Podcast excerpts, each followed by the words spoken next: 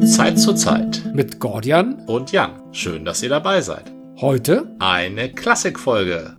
Ich habe noch mal wieder einen Song mitgebracht, beziehungsweise du bringst den mit, ich bringe nur den Namen mit. Ich bring den. genau, das Wissen über den Song. Also vielleicht, ich versuch's einfach mal. Mal sehen. Enola Gay von, ich glaube, OMD. ja, OMD. Enola Gay, das ist so eine richtige Hymne, ne?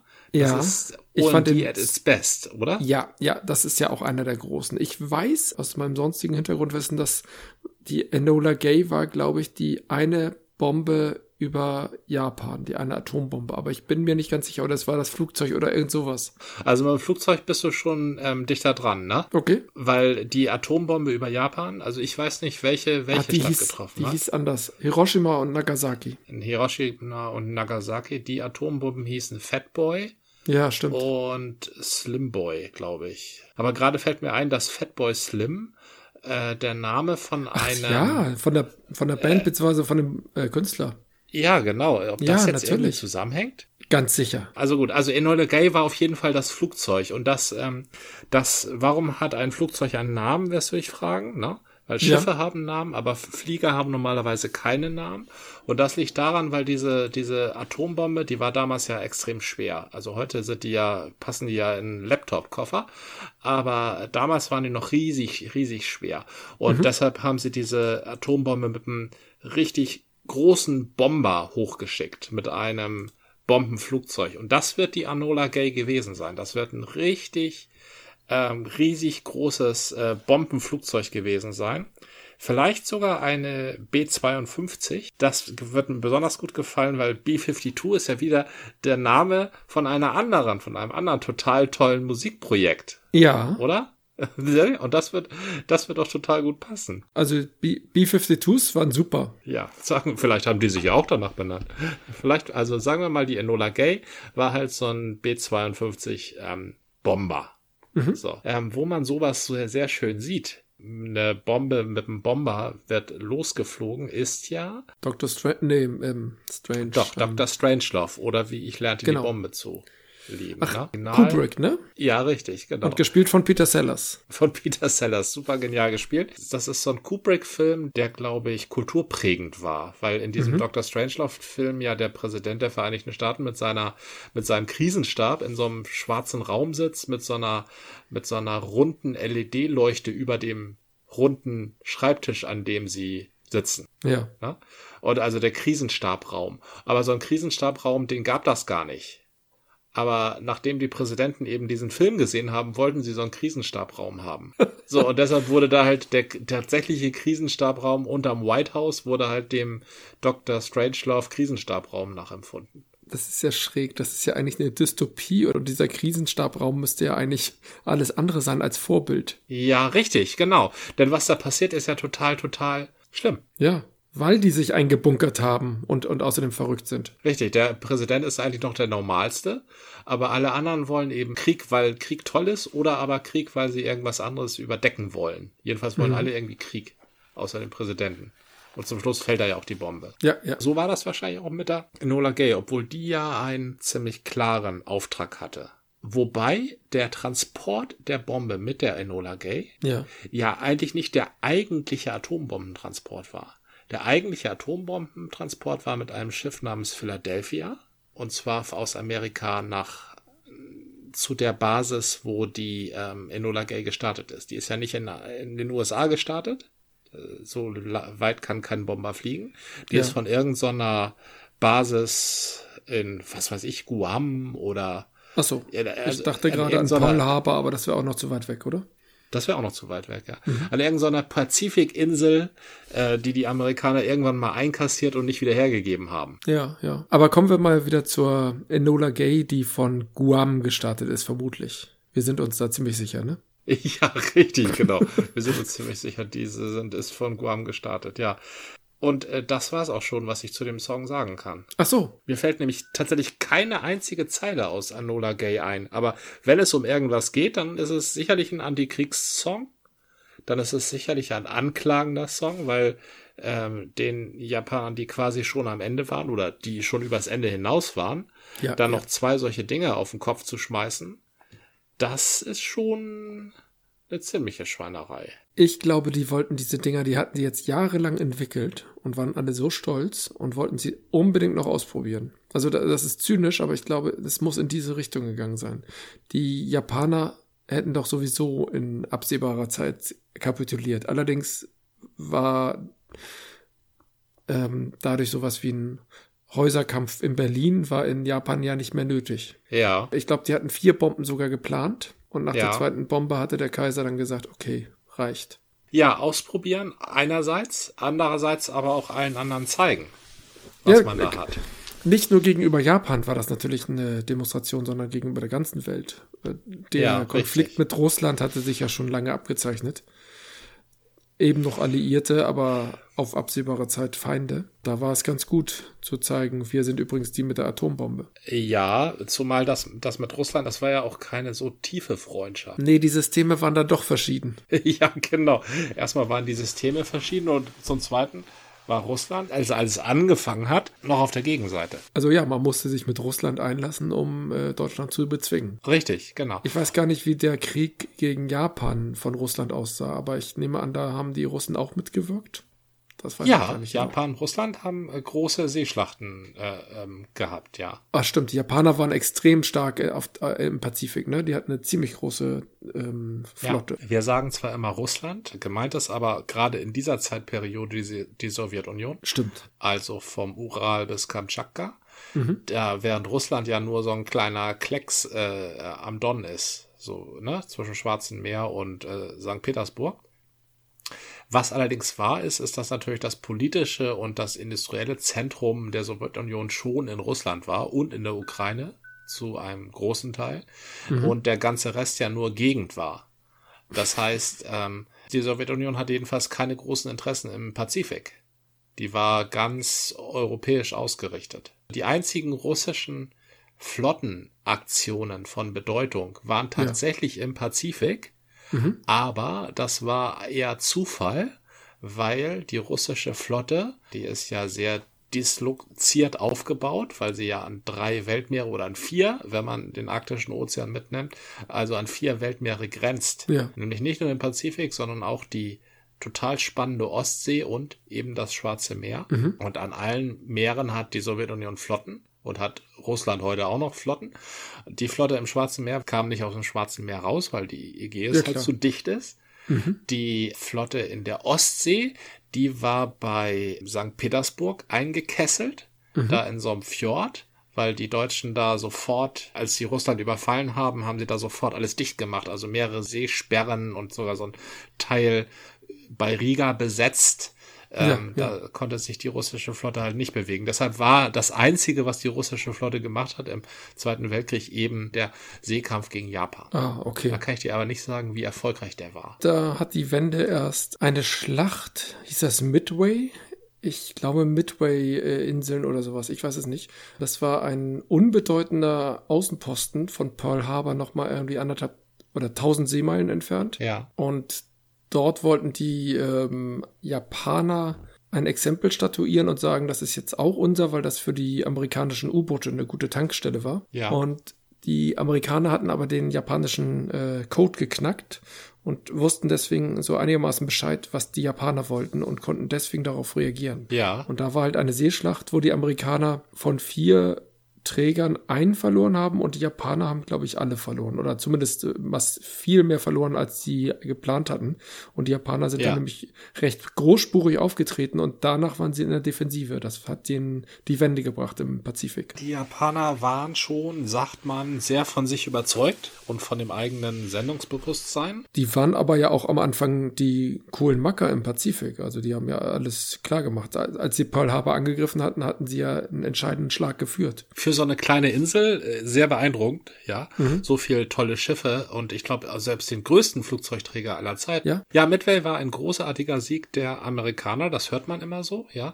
Das freut mich, dass du dich da so auskennst. Ich wusste das nicht. Zufall. Das ist, äh, das ist schon cool. Midway, das kennt man so als Schlacht und die Amerikaner gewinnen, aber dass es da um eine U-Boot-Basis geht, das. Also das nicht eine Basis. Tatsächlich war das, war Midway ganz klein und eher unbedeutend.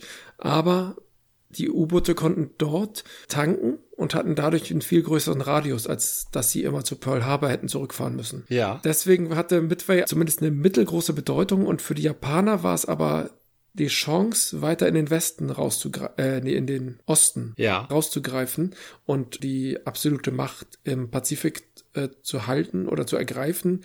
Und die Japaner hätten dann alle Basen im Pazifik besetzt und die Amerikaner hätten nur noch ihre Küste gehabt von, von Amerika halt. Ja, das, ähm, die, die Amerikaner waren im Zweiten Weltkrieg viel mehr auf den Pazifik konzentriert als auf den Atlantik. Das ist schon mhm. richtig. Und der Pazifikkrieg als solcher ist auch äh, ganz wenig aufgearbeitet. Das stimmt. Also da ist ganz viel unklar, was da wie wohl passiert ist. Beim japanischen Teil des Zweiten Weltkriegs ist ja sowieso wenig aufgearbeitet. Man, man kennt das von diesen, ich glaube, sie wurden Trostfrauen genannt, diese Zwangsprostitution. Das war ja ein gigantischer Apparat, den sie da aufgezogen haben zur Vergnügung ja. der Soldaten. Aber auch die ganzen Massaker, die halt im ganzen pazifischen Raum passierten. Da ist ganz viel von den Japanern unaufgearbeitet, weil es sie irgendwie nicht interessiert und an ihrem Selbstbewusstsein kratzt.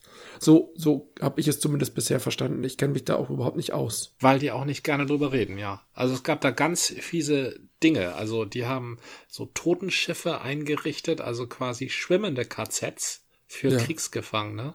Die haben ja. Kriegsgefangenen, also halt hauptsächlich Amerikaner eben, äh, überhaupt nicht gut behandelt. Mhm. Ja, da gibt's ganz gruselige Geschichten. Und für diese äh, Zwangsprostitution, da ist, glaube ich, neulich irgendeine Statue in Berlin von einer Koreanerin errichtet worden, ja. die daran erinnert und die japanische Botschaft hat dagegen protestiert.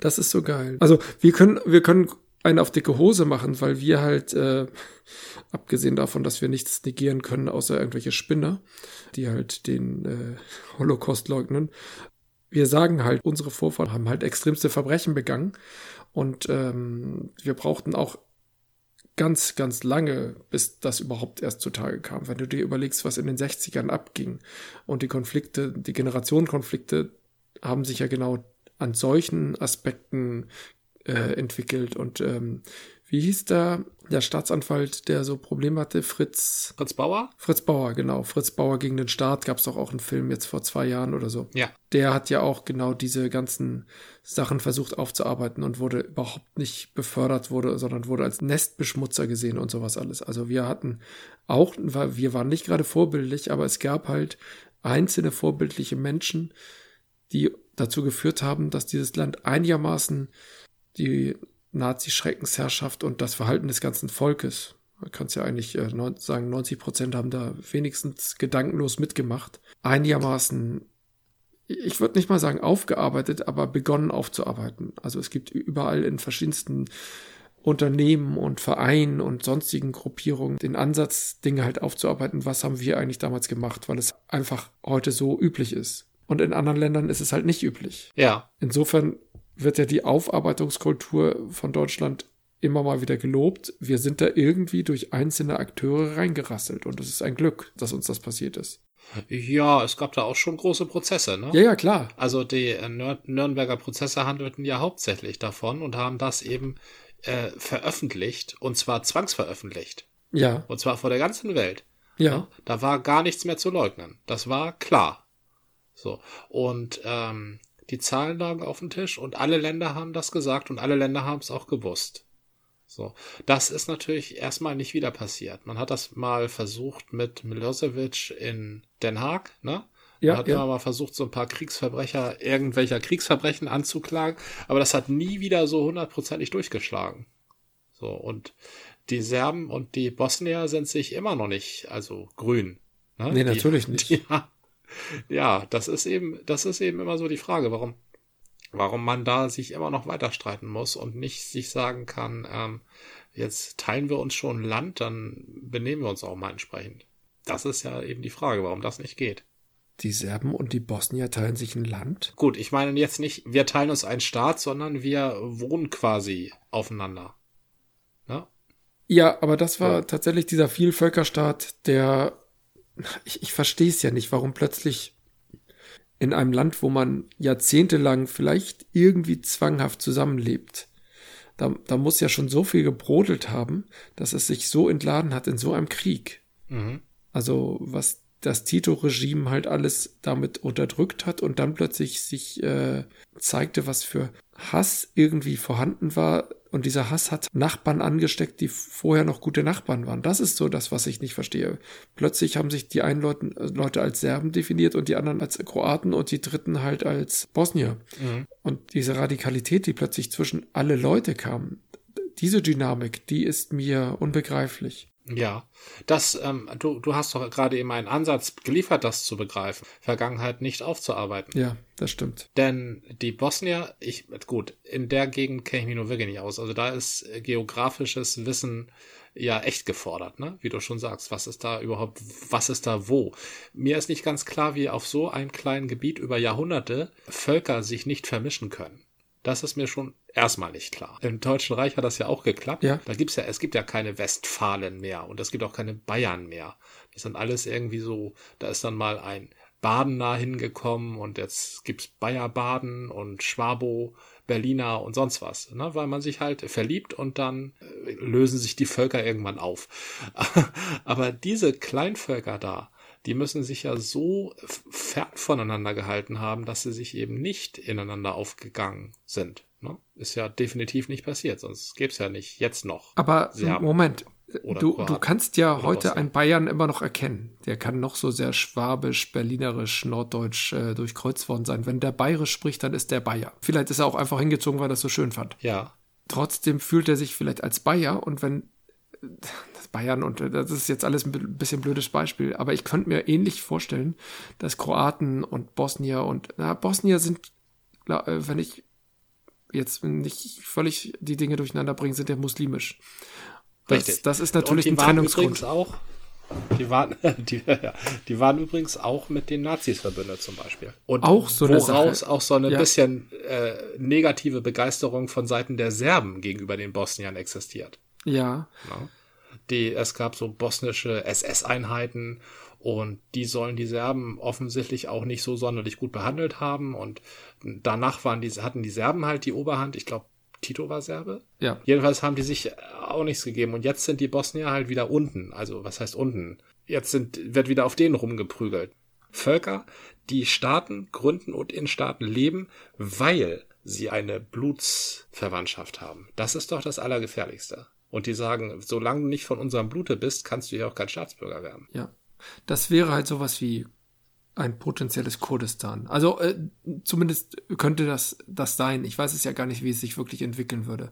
Also das Problem ist, dass man die Kurden die letzten 50 Jahre immer wieder benutzt hat und dann gesagt hat, ja danke, tschüss. Also da, da, der Umgang mit den Kurden war ähm, immer sehr problematisch, aber die kurdische Identität ist natürlich auch so problematisch. Genauso problematisch übrigens wie die, wie heißen die in Spanien nochmal?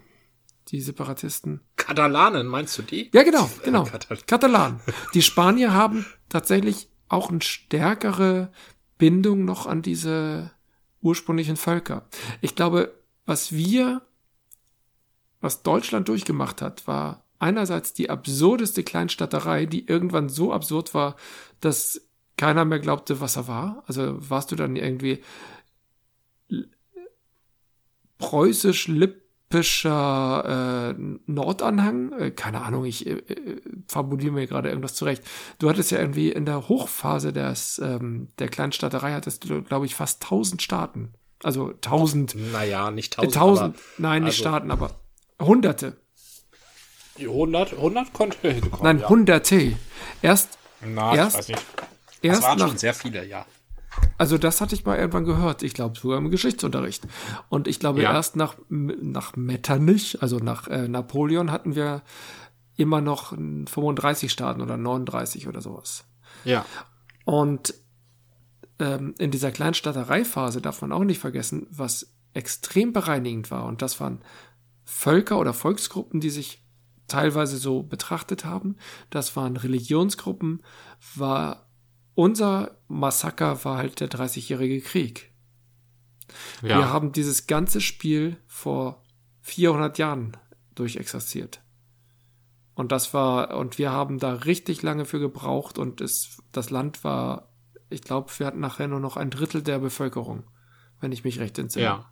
Also so in diesem groben deutschen Raum. Alle Länder um uns herum haben ja gelacht, aber äh, der ganze deutsche, äh, deutsche Raum, also das heutige Deutschland war extrem entvölkert, weil hier war halt ein Morden und Brandschatzen und Vernichten sondergleichen. Mhm. Und das hat bei was geholfen? Weil das Ende des Dreißigjährigen Kriegs, also die Westfäle, der Westfälische Friede, war ja der Höhepunkt der Kleinstaatlerei. Also da wurde ja alles klitzeklein gehauen. Genau, die Kleinstaaterei hat irgendwann dazu geführt, dass du dich eigentlich nicht mehr einem Staat oder irgendeinem Volk zuordnen konntest, weil du halt immer irgendwo zugehörtest und äh, das war halt so zersiedelt und zergliedert. Ja ich meine, das war so wie heute die Kommunen, als wäre jede Kommune ein eigener Staat. Richtig. Und das hat dazu geholfen, dass dieser, ähm, dieses, ähm, wir sind ein Volk oder auch nur wir sind Westfalen und, und mhm. Schwaben und Badenser, dass das ja, ein genau. bisschen egaler wurde. Heute würde man es nennen, ähm, ich bin Harburger, Landkreis Harburger. Oder was weiß ich. ich bin Vincent Luhr. Also bis, bis Harburg reichte ja Napoleon. Ne? Also bist du quasi Franzose. Da galt der Code Zivil, also von 1807 bis 1817. Großartig. Code Zivil war Zivilisation. Ja, das heißt ja schon das stimmt, so. ja. Das heißt ja schon so. Also das ist eine, eine These, die kann ich mitgehen, dass in der Psyche halt verankert ist.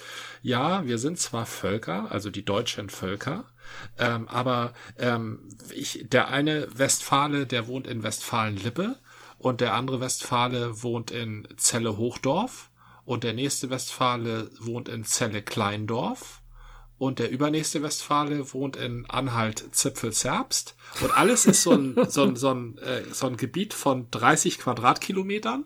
Genau. Und ich weiß, dass ich zu denen gehöre, aber ich wohne woanders. Und da löst sich dieses Volksbewusstsein irgendwann auf. Ne? Ja. Während ja. die, während das in Bosnien halt über Jahrhunderte bestehen bleibt, weil die sowas halt nicht haben. Vermutlich, vermutlich.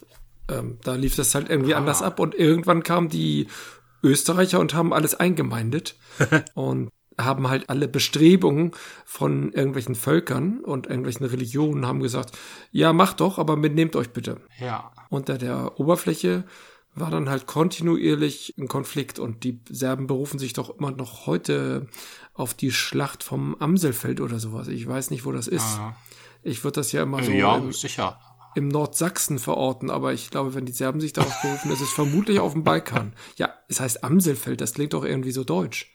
Wahrscheinlich heißt es bei den Serben anders. Wahrscheinlich heißt es bei den Serben anders. Habe ich auch immer den Verdacht, dass, dass es bei es anderen wird immer so eingedeutscht, heißt, solche Dinge, ja. Also wäre die Lösung, dass ähm, es keine Völker mehr gibt, sondern nur noch so Staaten. Also philosophische Gemeinsamkeiten und keine Blutsverwandtschaftsgemeinsamkeiten. Die Idee, die hier halt funktioniert hat, war, dass das Land sich so klein geschreddert hat, dass es den Leuten quasi schon peinlich war, zu sagen, ja, ich bin ja. Nordlipper Westfalen, Ost, äh, Ostwestfale. Also ich meine, es gibt ja heute noch Ostwestfalen, aber ähm, das, das muss denn dann ja irgendwann ein bisschen peinlich gewesen sein und deswegen haben sie es dann nicht mehr gesagt.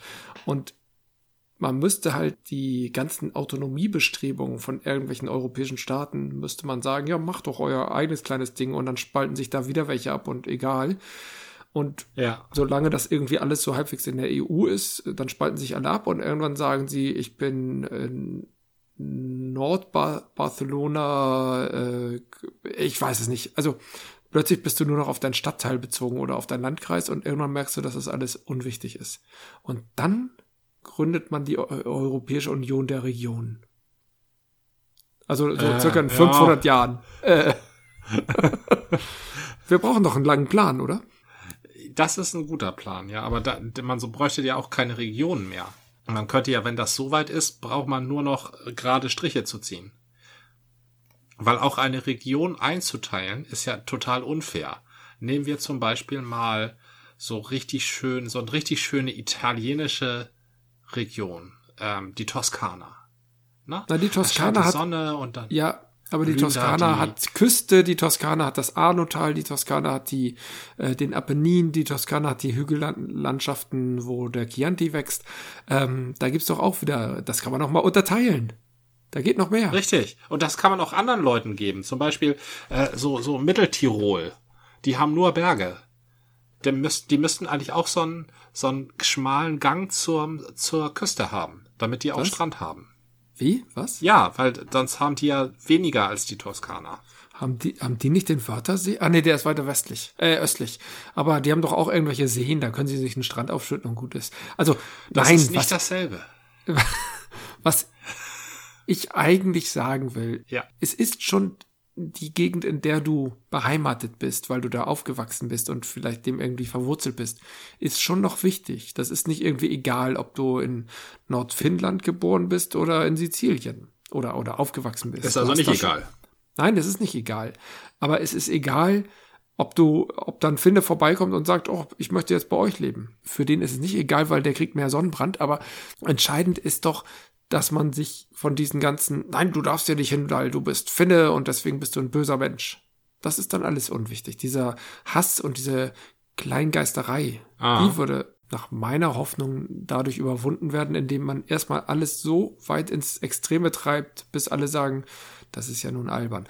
Blöderweise ist das kein geschickter Schritt, denn es führt vermutlich nochmal zu sowas wie einem 30-jährigen Krieg und den wollen wir ja gar nicht. Das heißt, wir müssen irgendwie einen geschickteren Weg gehen. Außerdem haben sich schlaue Leute auch speziell genau dagegen, also so einleuchtend, dass mir und dir auch erscheinen mag, mhm. na, dass es keine Völker geben sollte, wenn es keinen Hass geben soll, haben sich ja schlaue Leute dagegen ausgesprochen, dass es keine Völker gibt, weil das Völkerrecht heißt ja nicht Völkerrecht, weil es ein Nationenrecht ist, sondern weil es eben ein Völkerrecht ist. Und das Selbstbestimmungsrecht der Völker bezieht sich ja auch nicht auf Leute, die in einem bestimmten Land leben, sondern tatsächlich auf Leute, die ein Volk sind. Aber ist der Begriff Völkerrecht nicht historisch und für zumindest einige Völker schon fast überholt, für andere noch nicht? Mhm. Also das Völkerrecht, also das Selbstbestimmungsrecht der Völker, das wird quasi wöchentlich angerufen. Na, momentan liegt da gerade irgendwas vor in Südamerika. Da gibt es wohl irgend so ein Volk, also südamerikanische Indios. Ein indigenes Volk. Ein indigenes Volk, genau. Und die ähm, erheben Anrecht auf irgendwie Gegend. So. Na? Und das, ähm, ja, also das, das, dem wird stattgegeben, sowas wird verhandelt und auf so einer Basis wird auch Recht gesprochen. Und solange das passiert, ist es offensichtlich so, dass andere kluge Leute außer uns beiden glauben, dass es eben doch Völker geben sollte. Dass es Völker sogar so weit geben sollte, dass die einen speziellen Schutz bekommen. Also, dass ich gehöre zu einem Volk nicht irgendwie so ein Knick in der Logik ist, sondern eine Tatsache. Ah, das kann das Gleiche sein. Das widerspricht sich ja nicht. Also, nochmal, wenn, wenn ja, wir den, wenn wir die Volksidee, das ist ähm, aufs auf Deutschland bezogen und wahrscheinlich auf viele andere Gegenden bezogen, ein ähm, erstmal eine Stammesidee. Es gibt einen Stamm. Und dann haben sich Stämme zusammengetan und das hat dann irgendwann ein Volk definiert, weil das ist ja auch ein Konstrukt. Es gibt diese Völker, völlig klar. Und die gerade bei den indigenen Völkern, die haben lange Zeit für sich gelebt und sich abgegrenzt von allen anderen aus Sicherheitsgründen oder wurden irgendwie auch vielleicht von außen beschützt. Und jetzt kommt Bolsonaro mit seinen Herrschern von Waldschlechtern und äh, die wollen ja auch gerne die indigenen Völker irgendwie äh, umsiedeln, umbringen, was auch immer. Natürlich ist dort die einzige Chance, dass sie sagen, hey, wir sind ein Volk, wir haben uns, wir, wir haben bisher als Volk gelebt, wir möchten gerne als solches bewahrt bleiben. Das ist natürlich ein Volk, so wie wir Völker versuchen zu verstehen. Dann nochmal der Ansatz. Man kann diese Völker und Nationen nach meinem Denken nur dann überwinden, wenn man das ins Extreme treibt. Das eine Extrem ist halt diese Kleinstaaterei. Und das andere Extreme ist natürlich extremer Nationalismus, der dann irgendwann im Desaster scheitert. Mhm. Beides führt zu extremen Kriegen, Schmerzen, ganz viel Leid. Das ist das, was wir nicht wollen. Und deswegen müssen wir einen alternativen Weg suchen. Trotzdem ist der Weg, den wir hier in Deutschland nach meiner Wahrnehmung gefunden haben oder äh, gegangen sind, den, den, das war kein bewusster Akt, um von diesen Kleinvölkern oder von diesen Volksstämmen der, des Mittelalters äh, oder noch früher, früherer Zeiten wegzukommen. Das war halt der Weg über die Kleinstaaterei, ständige Kriege. Irgendwann tat man sich zusammen, weil es doch alles albern war und irgendwann sicherlich auch immer politisch gewollt, so Bismarck, wir gründen jetzt das Deutsche Reich und so, hat man dann gesagt, wir passen alle zusammen. Wir wären auch gut noch mit Österreich zusammengegangen. So, da die großdeutsche Lösung. Ähm, also jetzt nicht im Nazi-Sinne, sondern im ähm, Sinne des 19. Jahrhunderts. Mhm. Wäre alles völlig egal gewesen, dann hätten sie nur einen Streit gehabt, wer wird eigentlich Kaiser. Ja. Das waren aber die machtpolitischen Beweggründe, die dahinter steckten. Eigentlich merkte man oder merkt man heute, dass es egal ist. Ich könnte nach Bayern ziehen, könnte mich da ansiedeln. Ich würde da wahrscheinlich drei Generationen nicht anerkannt werden als heimisch. Aber ich käme mit den Leuten klar. Ich würde ihr Bier trinken und sie würden es mir nicht verweigern. Sie würden mich nicht verprügeln, weil ich äh, Hamburger bin. Vermutlich, hoffe ich. Ah, also, ähm, es kommt schon drauf an, wohin man zieht. Das ist auch ein sehr wichtiger Aspekt. Ein sehr mhm. wichtiger Aspekt des ähm, Vergisst, dass du zu einem Volk gehörst, nämlich wenn es Städte gibt. Ja? Also wenn es so riesengroße Städte gibt, sowas wie Frankfurt, da ja. ähm, setzt sich ja keiner mehr so einen traditionellen hessischen Pommelhut auf den Kopf. War da nicht von den Schwaben, der Pommelhut? Ist jetzt, das ist ja nur ein Beispiel. Ach so. ja, okay, der, der hessische Pommelhut. Ja, der, ja, klar. Ja, genau. okay.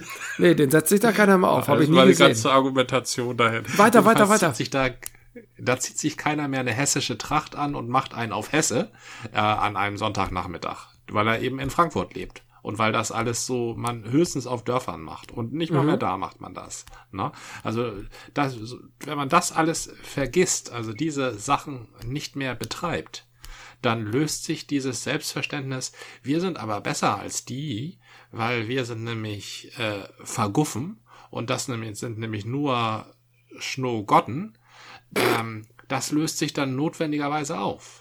Verlagert sich vielleicht auf den Fußballsport, aber führt nicht mehr dazu, dass man sich äh, demnächst beschießt und in Lager sperrt.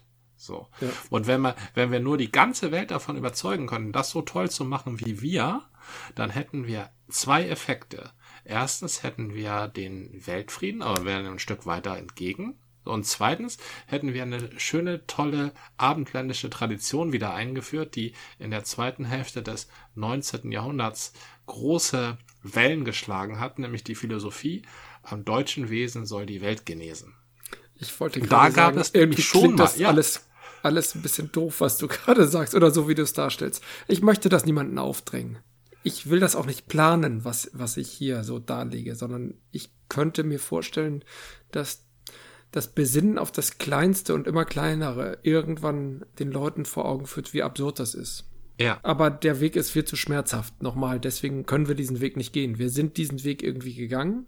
Du und ich jetzt nicht, aber unsere Vorfahren. Ja. Das hat dazu geführt, dass viele, viele Menschen qualvoll gestorben, verendet, irgendwie äh, gequält worden sind. Das, das will man nicht. Und natürlich muss, muss ein anderer Weg gefunden werden. Und ich weiß gar nicht, ob dieser Weg gefunden werden kann durch Menschen oder ob der sich nicht durch viele Einzelschritte ergibt. Hm. Und da kann man immer nur hoffen, dass der gesunde Menschenverstand hier und da noch ein Wort mitzureden hat. Oh je, der gesunde Menschenverstand. Jeder glaubt, er hat genug davon. Ich nicht wenn ich mir, wenn ich, du nicht, ne? Aber wenn man sich im Fernsehen anhört, diese Leute auf diesen Demonstrationen mit diesen gehetzten Blicken und diesen ungepflegten Frisuren, wie sie dann ganz stolz erzählen, dass sie einfach mal selber denken, ja? Das, ähm, also der gesunde Menschenverstand also heute mal. ist keine, das kann ich dir mal, ja, das kann ich dir mal sagen, der gesunde Menschenverstand ist keine harte Währung. Nee, da nee, kommt nee. nämlich bei raus, dass George Soros zusammen mit Bill Gates ja, ja, ja, so ja. kleine Nano, ja, das kommt bei gesunder Menschenverstand raus. Und dabei haben die alle nur Star Trek gesehen. Ja, weil sie an Q glauben. Nee, das waren die Nanobots. Egal. Das war eine Folge des Podcasts von Zeit zu Zeit mit Gordian und Jan. Bis zum nächsten Mal.